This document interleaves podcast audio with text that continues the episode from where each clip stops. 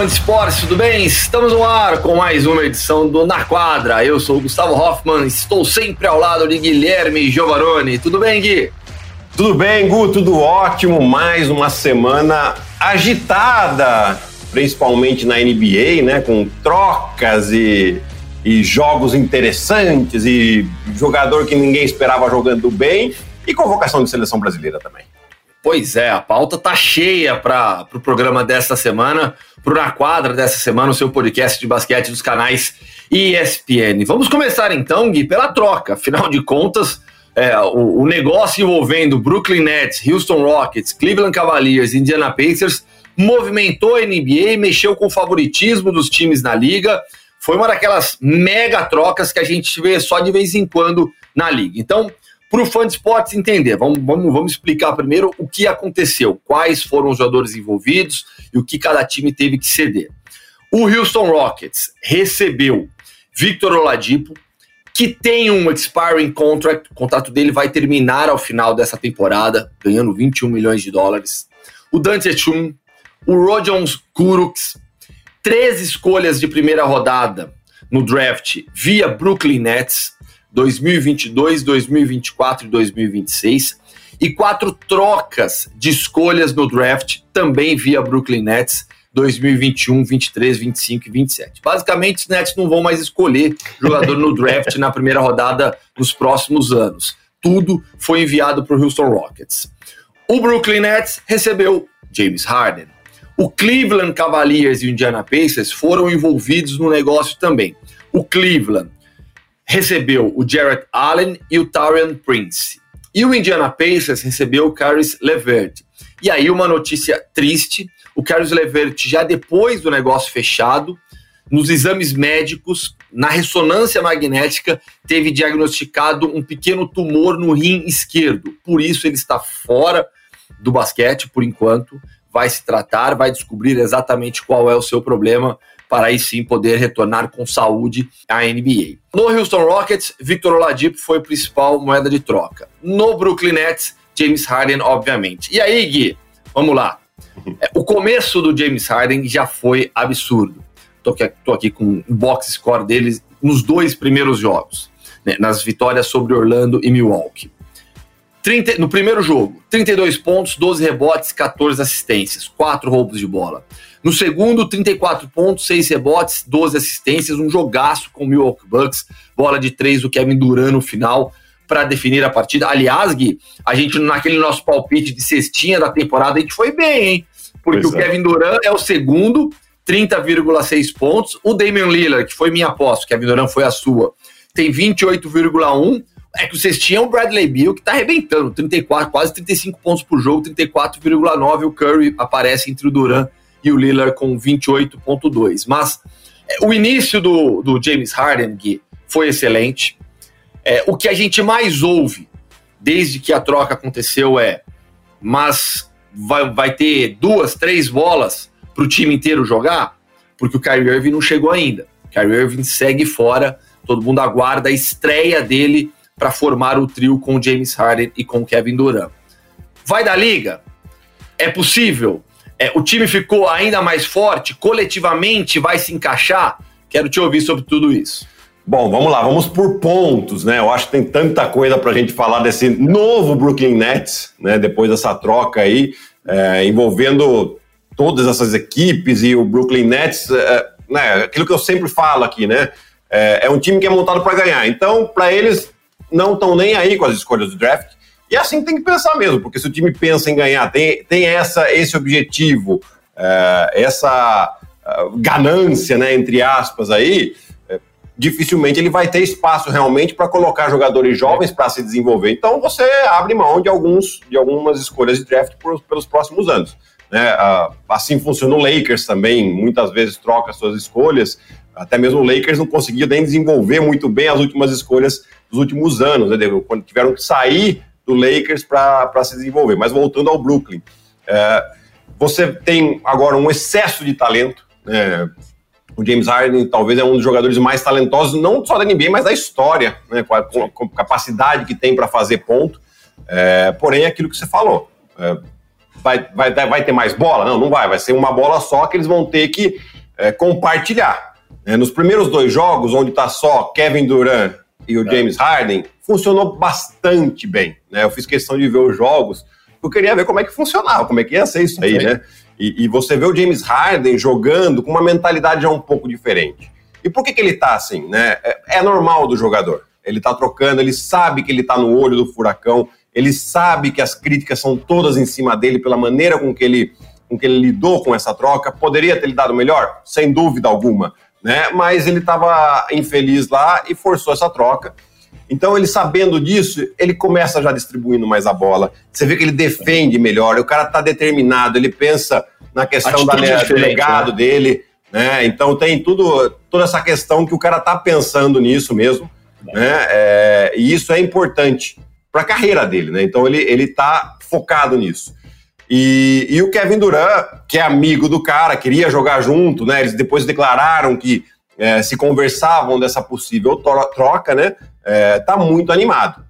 O problema é quando entra o, o, o Kyrie Irving, né? Como é que vai ser esse balanço? Até agora funcionou muito bem os outros jogadores é, de role ali, né? Role players que a gente fala, de os que vão carregar o piano, aparentemente estão ok, estão recebendo uma quantidade boa de bola e isso está sendo bacana. Quando entrar mais um, né? Aí, tipo, aqui a gente está vendo aqui, o, você já citou, Kevin Durant com 30 pontos de média. Nos dois primeiros jogos, James Harden, 33 pontos de média, com direito a triplo-duplo no primeiro jogo. Você vê, tá, tá, tá funcionando. E aí, vai ter que dividir um pouco mais a bola ainda. Né? Vai funcionar? É, esse é um grande problema. Se não estiver funcionando, ou seja, se obviamente que o, o Kyrie é o terceiro desses três em nível de importância, né? Como é que ele vai reagir? A gente sabe que o Kyrie não é o melhor companheiro de vestiário que uma equipe possa ter, né? Essa é uma incógnita que a gente vai ver ainda durante a temporada. Nos primeiros jogos vai ser maravilhoso, você pode ter certeza disso. O negócio é lá para março, abril, maio, né? E mais, e mais só mais alguns pontos, Gu. É, Brooklyn começa a, a, a, montar uma equipe, até um, um padrão de equipe que não me agrada muito. Né? É, eles estão praticamente sem pivô, tem só o DeAndre Jordan, né? É, de pivô mesmo, nato, assim. E vai indo um pouquinho naquela direção que o Houston foi. É. Né? É, lógico, você tem o Mike D'Antoni ali, que ofensivamente ele até faz o time atacar muito bem, até está fazendo defender muito bem. Mas em playoff a gente sabe que essa fórmula não funcionou tanto assim. Né? É... Então, assim, são algumas incógnitas, que é a questão da defesa, que eu vi um pouquinho melhor nesses dois primeiros jogos. Tem, lógico, a motivação, o estímulo extra do James Harden chegar, e isso ajuda bastante, mas é sempre no longo prazo que a gente tem que ver. Né? Então são essas incógnitas. As primeiras imagens, as primeiras impressões foram excelentes. Duas vitórias em dois jogos, os dois jogando bem. O James Harden, você falou da bola do Kevin Durant, de três pontos que decidiu o jogo. Mas antes o James Harden teve uma bola, teve um arremesso de três completamente livre, ele errou, ele mesmo pegou o rebote e achou o Kevin Durant para meter essa bola que definiu o jogo. É. Então assim, e claro, cara, eu toda a vida quero o Kevin Durant no meu time, porque eu sei que no momento de decisão ele já errou bola decisiva nessa temporada e tá tudo bem. Mas no momento que conta, o cara aparece e olha o que ele já tá fazendo depois da lesão que, que ele teve tão grave. Absurdo mesmo que tá jogando Kevin Durant. É, sobre essa questão do trio ainda, é, a gente já viu na história recente da NBA que trios de estrelas funcionam alguns também não funcionam. Mas aqueles grandes trios têm funcionado. Então, assim, você pega até o box score do jogo contra o Milwaukee. O adversário é top. A gente pode ser uma, pode ser uma final de NBA, Brooklyn Nets e Milwaukee Bucks. Não é nenhum absurdo falar um negócio de. Aliás, final de NBA não, desculpa, final de conferência. Não é nenhum absurdo falar isso.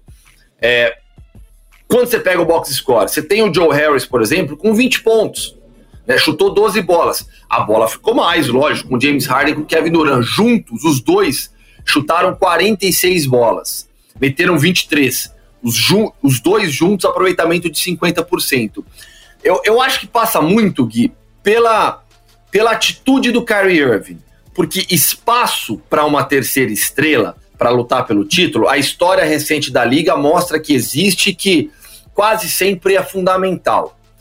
Agora, o Kyrie Irving vai aceitar ser esse terceiro jogador, depois de tudo que ele já fez esses últimos anos? A decisão dele de sair do Cleveland para ser a estrela de uma equipe. Em Boston não deu certo. Em Cleveland ele tinha tudo certinho, tudo arrumado com o LeBron James. É, eu acho que passa muito pela atitude do Kyrie Irving, porque é, o time é do Kevin Durant. O James Harden parece que sabe isso nessa chegada. Só que o James Harden vai meter 30 pontos por jogo tranquilamente, porque ele tem um talento sobrenatural. O James Harden estava fazendo 40 pontos, 30 pontos nos últimos jogos dele no Houston, desmotivado, nem aí para o que estava acontecendo e fazia 30, 40 pontos. Então eu acho que passa muito pela atitude do Kyrie Irving, o grande meme que eu pelo menos vi na internet era o seguinte, que o Kyrie Irving, ele não queria ser o Robin de nenhum Batman, né? Ele não queria ser o segundo de ninguém. E ele acabou que ele está sendo o comissário Gordon agora. Né? é esse o grande meme, né? Ele vai aceitar? Você pegou no ponto chave.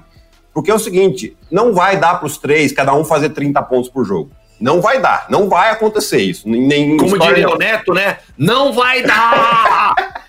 Exatamente. Abraço, grande, Neto. Grande craque Neto, um abraço aí para ele.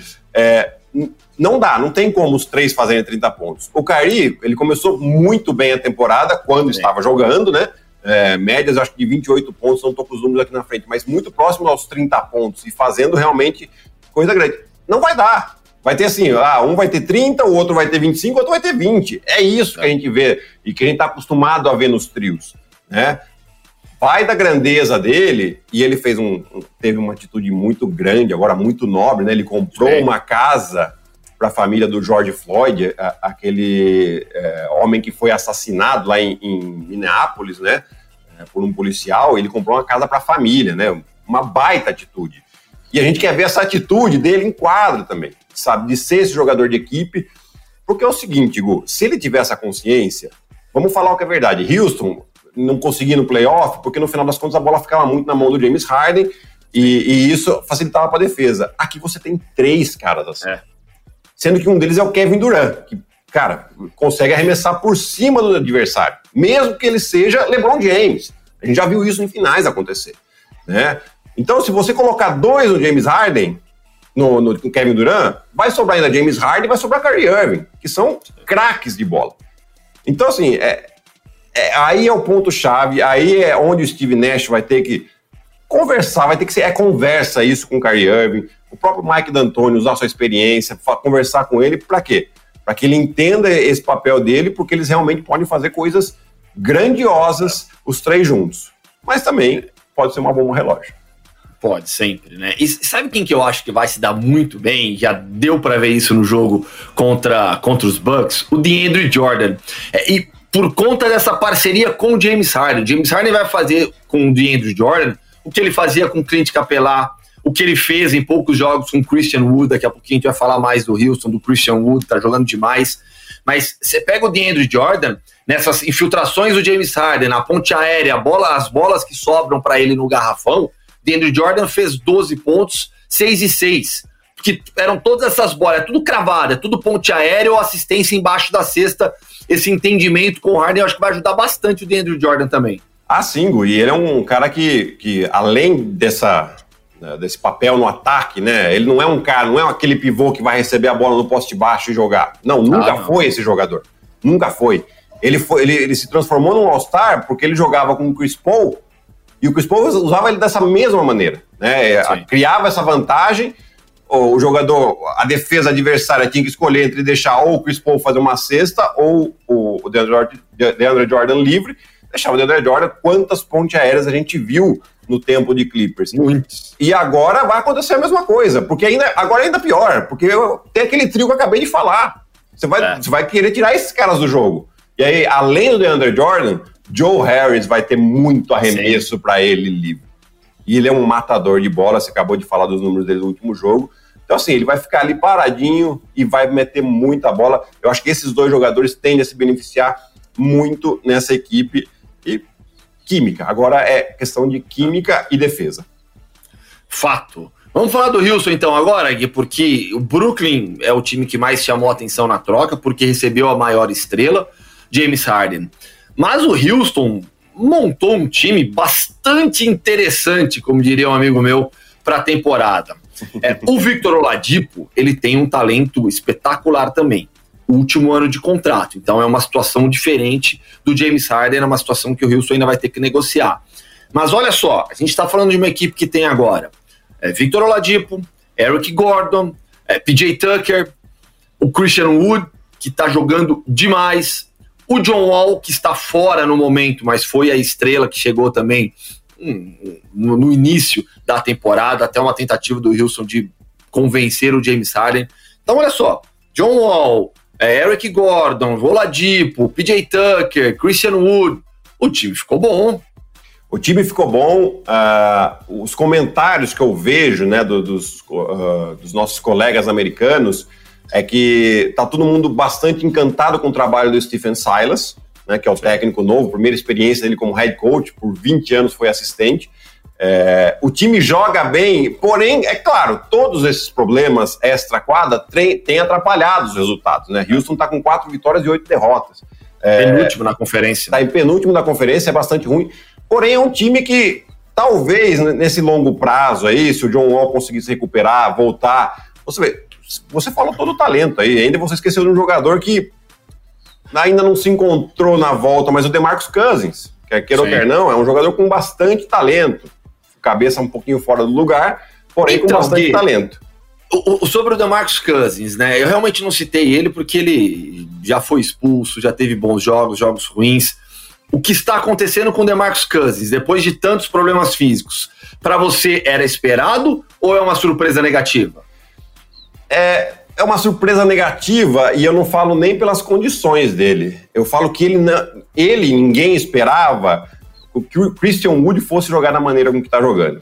E aí o Christian Wood jogando assim, fica difícil de você colocar o DeMarcus Cousins. O DeMarcus Cousins é um cara mais pesado, o Christian Wood ele é mais atlético, consegue, principalmente defensivamente, é, se encaixar melhor contra os ataques de hoje em dia, que é praticamente quase com cinco abertos aí, né? Um ataque de handball, que ele fica na, o pessoal na linha dos três pontos ali e tentando atacar, abrindo espaço do garrafão. O Marcos Cousins sofre com isso, defender um cara aqui muito longe da cesta, né?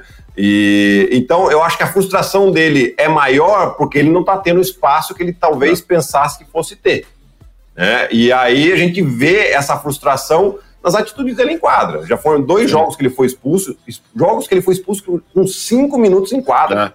É. Né? Então, é, também, esse é um cara que precisa ter cabeça no lugar, saber que ele ficou praticamente dois anos sem jogar, né? Em, em, até, até mais, né? Porque ele jogou aquele ano lá com, com o Golden State, ele já voltava de uma lesão, aí jogou um pouquinho, aí foi pro Lakers, se lesionou de novo. Enfim, é um cara que precisa de um pouquinho de tempo e ele tem que ter essa consciência, que não é do Sim. dia para a noite que ele vai voltar a ser o jogador que ele era há três anos, três, quatro anos atrás. É, e ele precisa ter essa consciência, senão ele vai ficar no banco. O técnico vai falar, opa, pois é que eu não posso contar.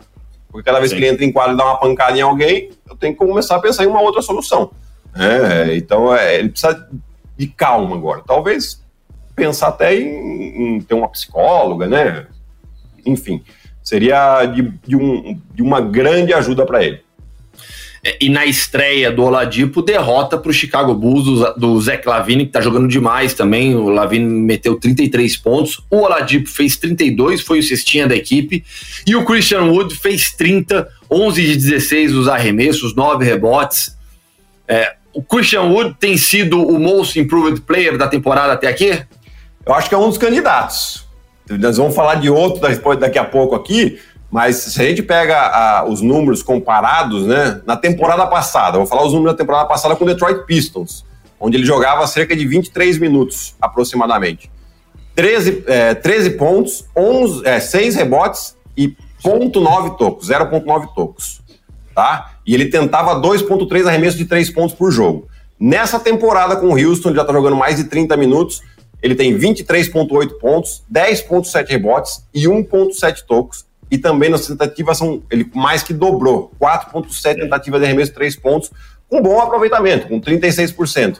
Você vê, é, é, uma melhora que eu acho que nem o pessoal do Houston, quando contratou é. ele, esperava essa melhora, né? E é um jogador realmente que encaixou muito bem no sistema de jogo do, do Stephen Silas. Cara, é, eu acho que precisa de um pouquinho de tempo agora. Agora que essa troca finalmente for, aconteceu, né? E você traz um jogador da qualidade do Ladipo, que está em ano de contrato, né? a gente fala que o jogador em ano de contrato dá um gás a mais porque quer, quer ter um, uma renovação boa, né? É só a gente olhar aí o, o, o André Drummond que está fazendo lá em, em Cleveland, né? É, e, e o Oladipo tem tudo para querer jogar bem e fazer com que o time ganhe, para o pessoal parar de com essa história de que ah, depois da lesão ele não é mais o mesmo. É, então, um pouquinho de tempo, vamos ver lá para março, abril, como é que vai estar esse time de Houston, se realmente funcionou, se deu a liga aí com o Stephen Silas, ou se realmente é, não era para acontecer esse ano em Houston. Fato. Já que a gente está falando de Most Improved Player, tem outro jogador em Toronto, na verdade, não em Toronto, né? Em Tampa. né? Mas um jogador do Toronto Raptors, o Chris Boucher, que vem jogando demais. E o Toronto Raptors vai se recuperando na temporada, Gui. É, algumas estatísticas aqui do Boucher nos últimos jogos, os últimos seis jogos. A gente grava o programa na terça-feira pela manhã. Média de 20,7 pontos por jogo, 8,8 rebotes, 3,2 tocos, aproveitamento de 66,2% no field goal, metendo bola de três com aproveitamento alto, 53,6%. É. E nesse, nesse período de seis jogos, os Raptors venceram os adversários por 55 pontos quando ele está em quadra, sempre liderando a equipe. Chris Boucher causando um impacto positivo nos Raptors, que aos poucos vão, vão se recuperando. É, já são três vitórias consecutivas do Raptors, né? E, e, a última aí contra o Dallas, né? Equipes importantes. Né? Aos poucos parece que o Nick Nurse vai encontrando a nova, a nova formação ideal dessa, dessa equipe. Né? A equipe estava com duas vitórias e oito derrotas. Era o último da, da Conferência Leste. Agora, aos poucos, parece que vai se encaixando. E um fator tem sido o Chris Boucher. Você falou os, os números dos últimos seis jogos. Os últimos três é ainda melhor nas três vitórias. São 22 pontos, 9,7 rebotes e 2,3 tocos. Né? E aí sim, a gente vai naquela comparação de, de possível de um grande candidato aí a Most Improved Player. Né? Você tem aí o Chris Boucher, ele tinha na temporada passada 6,6 pontos de média, 4,5 rebotes e um toco, jogando apenas 13 minutos por jogo. Nessa temporada já são 16,1 pontos, 7 rebotes e 2,5 tocos por jogo, jogando 24 minutos. E aqui eu falo mais, Gu. Ele tá. Já vira um candidato a Most Improved Player e candidato a sexto homem da temporada também. Porque esses números também. daqui é realmente muito interessantes.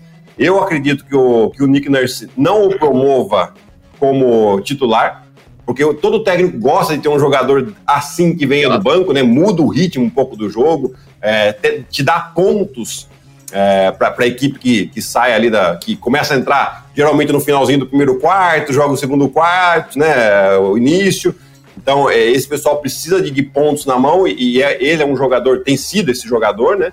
É, então, assim, pode ter sido a, a chavinha virar, começar a virar para a equipe do Toronto. A gente sabe que são jogadores extremamente competitivos, tinha perdido muita qualidade nos últimos dois anos, mas aí o trabalho do técnico, da comissão técnica, começa a aparecer, né? Você tem o Ano Novo jogando melhor e principalmente o Chris Boucher é, realmente é, começando a estourar, vamos Sim. dizer assim. É, e é legal que mostra realmente que esse trabalho com, com jogadores jovens, é, no longo prazo, ele paga. Se no leste os Raptors estão virando a chavinha, no oeste, quem começou a temporada e permanece com a chave virada é o Utah Jazz. E aí eu lembro, Gui, que naquele, naquele nosso programa, na edição que a gente deu é, os palpites para a temporada, você disse que achava que o Utah Jazz seria decepção.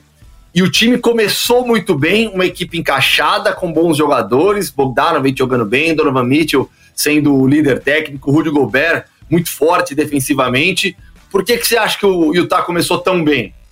Olha, é, é, aquela questão que a gente sempre fala, né? Um dos principais pontos de uma equipe ir bem é o tempo que esses jogadores estão juntos. Então, o, o time do Utah praticamente não mudou, né? A única é. contratação mais interessante, assim, foi a volta do Derek Favors, né?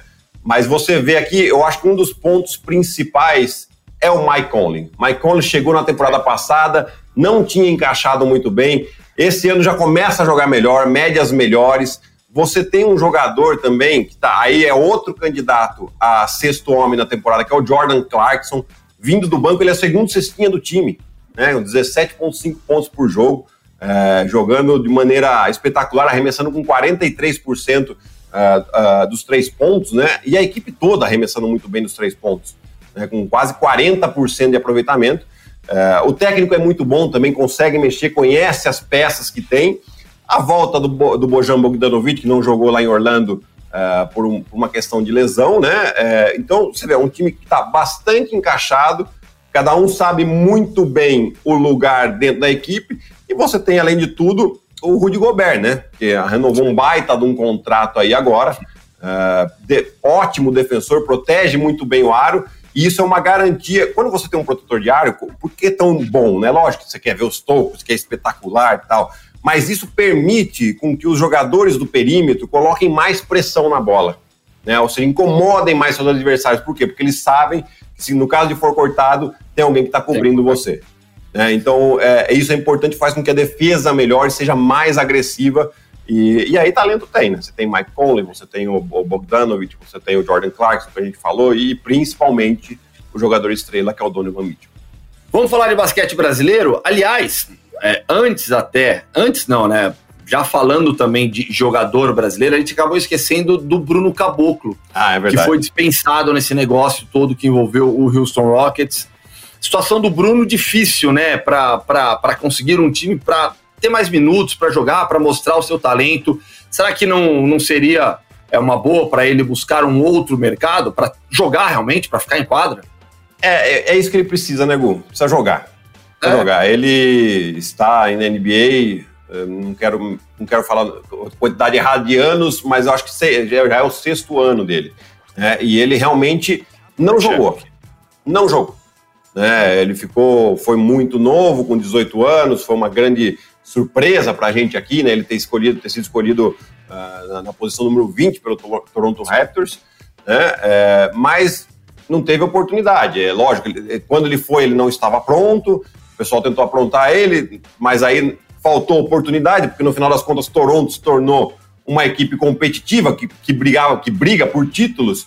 E falei no começo do programa, time que briga por título dificilmente dá espaço para jovem, né? É. É, e ele não teve essa, essa, oportunidade. Aí começou a pingar de Memphis, depois foi para Houston, jogou muito tempo em G-League, né? Foi onde ele jogou mais. Porém, a G-League não é um nível é, é, muito alto, né? Então, talvez seja melhor ele ir para um lugar onde ele ganha essa confiança, né? De quadra, num nível um pouco mais baixo, mas ganha essa confiança de quadra, tenha tempo de jogo e aí sim, quem sabe ele possa voltar para a NBA. Draft de 2014 do Bruno Caboclo, vigésima escolha, Toronto Raptors, primeira rodada. Seleção brasileira agora, Gui. Convocação do Alexander Petrovic para os jogos contra Panamá e Paraguai nos próximos dias 21 e 22 de fevereiro.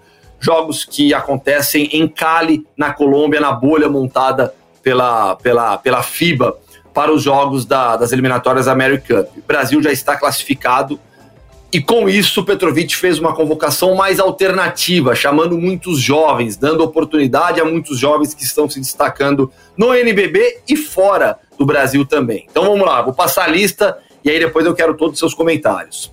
Armadores: Jorginho, do São Paulo, o Ruivo, do Paulistano, Caio Pacheco, do Bahia Blanca Basket, e o Rafa Luz de volta à seleção, jogador do Múrcia da Espanha.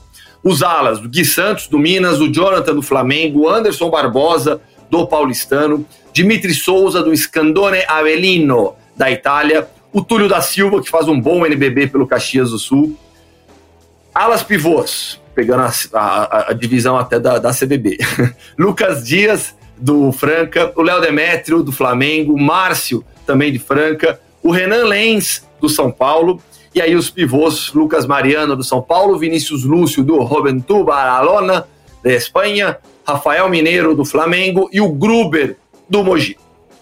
Bom, a gente viu aí que é uma seleção é, com muitas caras novas, né? E, e, o que eu acho mais legal do Petrovic é ele entender isso e, e, convocar esses jogadores por dois motivos. Primeiro que ele quer, quer ver os caras treinando, quer, né? Esse contato pessoal é super importante e quer ver como eles reagem à seleção brasileira. E o segundo mais importante é que, assim, é, é como se fosse um prêmio pelo trabalho que esses jogadores vêm fazendo é, em suas equipes. Né? Eu vejo aqui, por exemplo, o Túlio da Silva, que é uma, grande, uma ótima novidade, estava jogando nos Estados Unidos e chegou aqui com um contrato com o Flamengo e emprestado para o Caxias. Você tem o Anderson Barbosa, do Paulistano, um jogador jovem super interessante. O Dimitri, né, já jogou alguns uh, jogos aqui pelo Brasil, mas está na Itália, está tá muito tempo na Itália já, uh, pouco conhecido para o nosso público, né, e é legal a gente ver. O Márcio de Franca, também uma ótima, grande novidade. E o Vinícius Lúcio, né, um jogador jovem que está lá na, na Espanha desde muito tempo já, é, também pouco conhecido por aqui, para a gente se familiarizando. Além do Ruivo, que vem fazendo uma grande temporada com o Paulistano. Mas dois nomes muito interessantes, que, e aí vem nessa questão da, da premiação mesmo, pelo, pelo trabalho que vem fazendo pelo, pelo clube, não são jogadores tão jovens, porém jogadores bastante interessantes, que é o Gruber e o Renan Lenz. Na mesma posição, um quatro arremessador. Uh, o Renan Lenz já vem algumas temporadas jogando muito bem, e o Gruber vinha de maneira espetacular até ele se lesionar na temporada passada. Né? E aí voltou agora, e eu acho que até um, um, uma injeção de ânimo pro Gruber, aí falar, cara, tô te vendo faz tempo já, é, eu sei que você tá voltando ainda, ganhando sua confiança, vem para a seleção. Eu acho que é, um, é uma baita convocação para o Gruber. Eu fico feliz, eu sou fã do, do, do, jogo dele. Joguei muito contra o Gruber na minha carreira.